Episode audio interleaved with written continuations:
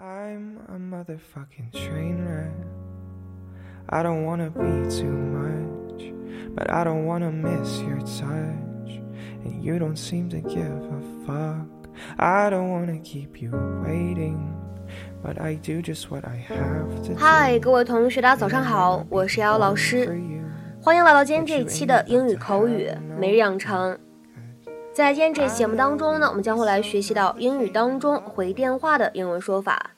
首先呢，先来看一下这样的一段英文台词，它呢来自于《绝望的主妇》第一季第二十集，《Desperate Housewives》Season One Episode Twenty。I just wanted to talk to Julie. She hasn't been returning my phone calls. But I just wanted to talk to Julie. She hasn't been returning my phone calls. 但是我只是想跟朱莉说说话，她一直不回我电话。But I just wanted to talk to Julie. She hasn't been returning my phone calls. But I just wanted to talk to Julie. She hasn't been returning my phone calls. But I just wanted to talk to Julie. She hasn't been returning my phone calls. 那么在这样的一段英文台词当中，我们需要注意哪些发音技巧呢？主要呢有下面的这样的几处。首先呢来看一下第一个，整段台词当中的一开头，But I 出现在一起的时候呢，有一个连读，然后呢连读之后呢，在美式发音当中会有一个美音当中独有的闪音的处理，flap t。所以呢，我们可以读成 But I，But I。然后呢，再来往后面看，just wanted 这样的两个单词呢放在一起，咱们可以有一个类似于不完全爆破的处理。我们呢可以读成是 just wanted，just wanted，just wanted。而 wanted 和 to 放在一起呢，我们可以有一个失去爆破，可以读成 wanted to，wanted to，wanted to。然后呢，再往后面看 talk to。放在一起的话呢，会有一个失去爆破的处理。我们呢可以读成是 talk to，talk to，talk to。再来看一下最后这一处，hasn't been 放在一起呢，可以有一个失去爆破。我们呢可以读成是 hasn't been，hasn't been，hasn't been。 But now that Julie was a teenage girl, Susan had started to realize there was no room for error. Julie, what is Zach doing out there? I thought I told you not to speak to him anymore. I'm not. That's why he's throwing gravel at my window. All right, that's it. I'm gonna handle this once and for all.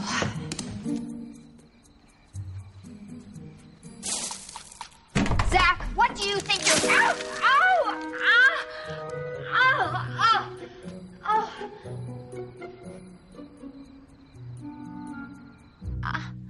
Mayer, I am so sorry. It's just, you know, one pebble wasn't working, so I tried a whole handful. Ow. Look, I'll make it up to you. Oh, how? Are you going to give me your corneas? Mom, lay back. Oh. I just wanted to talk to Julie. She hasn't been returning my phone calls. Well, I'm here now. What do you want? Come on, Julie. 在今天视频当中呢，我们出现了一个关于回电话的英文说法，一起来看一下。Return a call，你也可以说 return one's call。那么在口语当中的话呢，你也可以说 call somebody back，或者呢 ring somebody back。那么刚才这些动词短语呢，都可以用来表示给某个人回电话这样一个意思。下面呢，我们来看几个不同的例子啊。第一个，I left a message, but he didn't return my call。我留了言，但是他没有给我回电话。I left a message, but he didn't return my call。再比如说，我们来看第二个例子，He never returned her calls。 他从来不回她电话。He never returned her calls。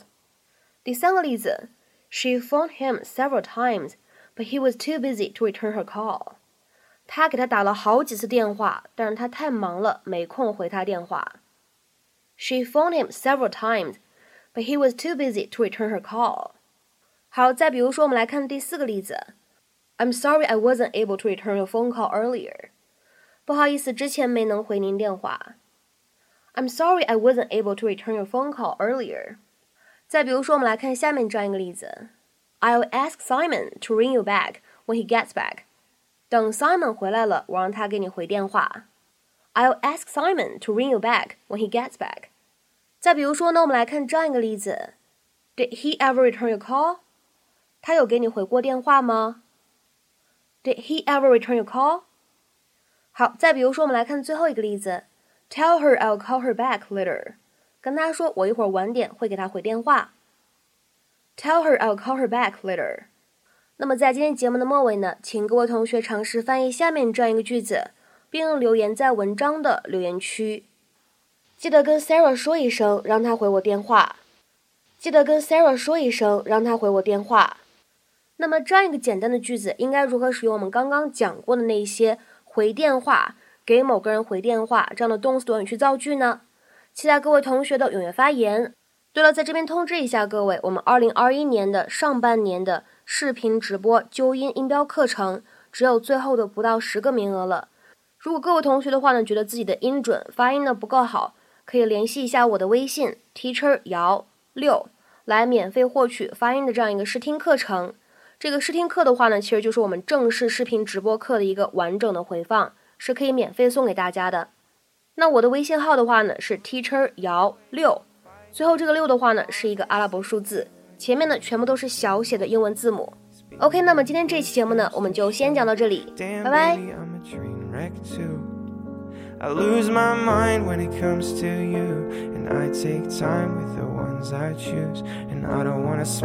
baby, I know we'd be so complicated. Loving you sometimes drive me crazy. I can't.